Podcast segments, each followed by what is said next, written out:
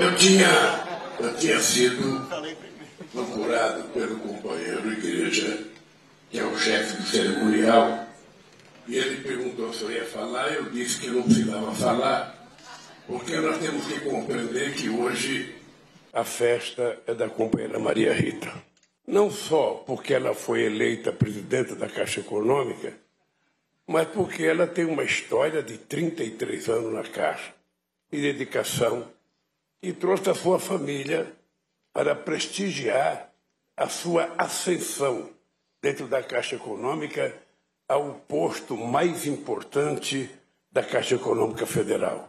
Portanto, eu acho, querida, que hoje é o teu dia de glória, é o teu dia mais importante e nós viemos aqui para comemorar com você. Você foi escolhida porque você tem uma história, você foi escolhida porque muita gente me deu referência de você, a começar de uma companheira sua chamada Maria Fernanda, ou seja, e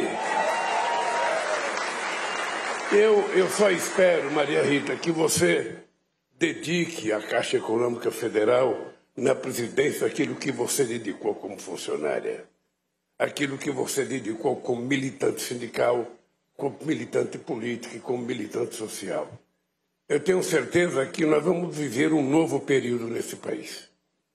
Eu acho que o Brasil cansou de muita tristeza, o Brasil cansou de muito ódio, de muita raiva, o Brasil cansou de muitas ofensas. E eu acho que o Brasil conquistou o direito de voltar a sorrir, o direito de acreditar na felicidade, o direito, o direito da gente voltar a nos tratar de forma mais humanista, mais fraterna, mais democrática. Porque é, é isso, é isso que é o Brasil.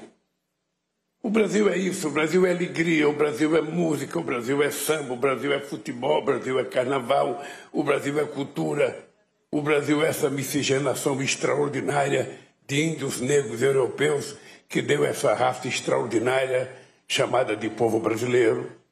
E você faz parte disso, querida. Você, mesmo sendo galega, sabe, com essa cara de europeia, você é uma companheira que tem um valor imenso dentro da Caixa. Eu sempre acho que eu não conhecia a Caixa como. Eu não tratava vocês como bancários. Eu, quando comecei a militar no sindicato, quem trabalhava, trabalhava na Caixa era economiário. Era assim que eu conhecia. O Wellington foi economiário lá no estado do Piauí. Então, uh, eu acho que a Caixa tem um papel extraordinário nesse país. Eu pude sentir isso mais de perto quando a gente instituiu Minha Casa Minha Vida. Eu pude saber a força da Caixa Econômica Federal em ajudar a financiar a casa para as pessoas que menos podiam ter as coisas nesse país. E hoje, Omílio, eu acabei de fazer uma reunião com o ministro da cidade, acabei de fazer uma reunião com o ministro do transporte, acabei de fazer uma reunião com o ministro do desenvolvimento, sabe, regional. E posso te dizer o seguinte: se prepare, porque ainda esse mês a gente vai ter muita coisa para inaugurar nesse país a gente vai ter. A gente vai ter muita casa que começou ainda no governo da Dilma. A gente vai ter casa para inaugurar este mês ainda, que começou a ser feita pelo companheiro da companheira Dilma, ficou paralisada e vai continuar. E nós temos milhares de casas para inaugurar, todas começadas no governo da companheira Dilma Rousseff. Da mesma forma que muitas obras e muitas obras de infraestrutura também começadas no governo do PT, nós vamos voltar a inaugurar. Nós começamos, deixamos aí pensando que os outros iam fazer, os outros não fizeram, nós voltamos e vamos inaugurar aquilo que nós mesmos começamos a fazer. Eu estou convencido que a Caixa vai voltar a crescer, Estou convencido que a bancarização do povo pobre desse país vai aumentar muito. Estou convencido que a gente vai voltar a gerar emprego. Estou convencido que a gente vai melhorar a massa salarial. E você viu, Maria Rita, o que, que é trabalhador feliz. Você viu como é que você foi aplaudida aqui. pelos funcionários da Caixa que estão felizes com a sua sessão à presidência da Caixa Econômica Federal. Nós voltamos a governar esse país porque nós temos uma missão. Nós temos uma missão.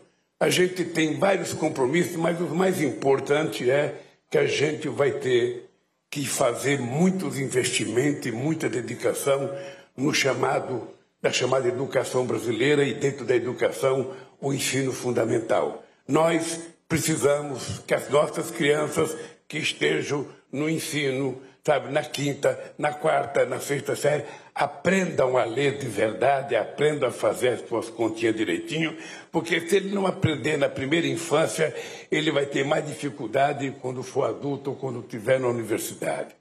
Nós vamos ter que investir muito na saúde, porque nós vamos garantir que as pessoas mais pobres tenham direito aos chamados especialistas, porque muitas vezes as pessoas mais pobres vão no médico, vão numa, numa, numa UPA, vão numa eh, unidade de saúde em qualquer município pobre, quando o médico dá receita ou faz o diagnóstico e constata que precisa procurar um cardiologista, um oftalmologista, um especialista, um, um, um otorrino, ou seja, essa pessoa não tem. Às vezes fica 10 meses, 11 meses, dois anos, sem conseguir fazer um exame, sem conseguir o tal do especialista. E nós vamos fazer com que esse tal desse especialista se transforme numa coisa fácil de acesso ao povo trabalhador, ao povo pobre desse país. E a terceira coisa que ainda vamos fazer é tentar acabar com a fome outra vez nesse país. Nós, nós, eu quando, eu quando saí da Polícia Federal, eu a primeira coisa que eu fiz foi ir a Roma conversar com o Papa Francisco e depois de Roma nós fomos a Genebra conversar com o Conselho Mundial das Igrejas porque eu queria começar uma campanha mundial contra a desigualdade. Não é possível que, em pleno século XXI, em que a gente detém toda a tecnologia, todos os avanços genéticos que o mundo pôde avançar para produzir alimentos para todo mundo, e você ainda tenha 900 milhões de pessoas indo dormir com fome toda noite. Não é possível que a gente mora num país que é o maior produtor de proteína animal do planeta Terra e a gente é obrigado a ver na televisão uma pessoa catando osso na feira de um açougue. Ou seja, isso não é falta de produção, isso não é falta de outra coisa, é, a não ser falta de vergonha na cara das pessoas que governam esse país e que não têm nenhum sentimento para para muitos governantes nesse país, essas pessoas são apenas resultados de pesquisa, são, essas pessoas são números. Para nós, essas pessoas não são números. Para nós, essas pessoas são seres humanos, como nós, que não tiveram a mesma oportunidade que nós tivemos. Então, somos nós que conquistamos o direito de trabalhar, que conquistamos o direito de tomar café de manhã, almoçar e jantar, que conquistamos o direito de sermos tratados com civilidade e de sermos cidadão que temos que estender a mão. Hoje eu dizia dado numa reunião, junto com os companheiros da imprensa, de que a gente precisa construir uma narrativa diferente nesse país. Uma narrativa diferente, porque uh, tudo que a gente faz é gasto. Tudo. Se eu, eu compro comida, é gasto.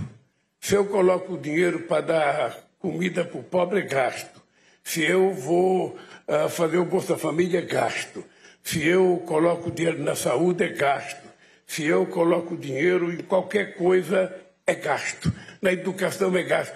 A única coisa que não é tratada como gasto nesse país é o dinheiro que a gente paga de juro para o sistema financeiro.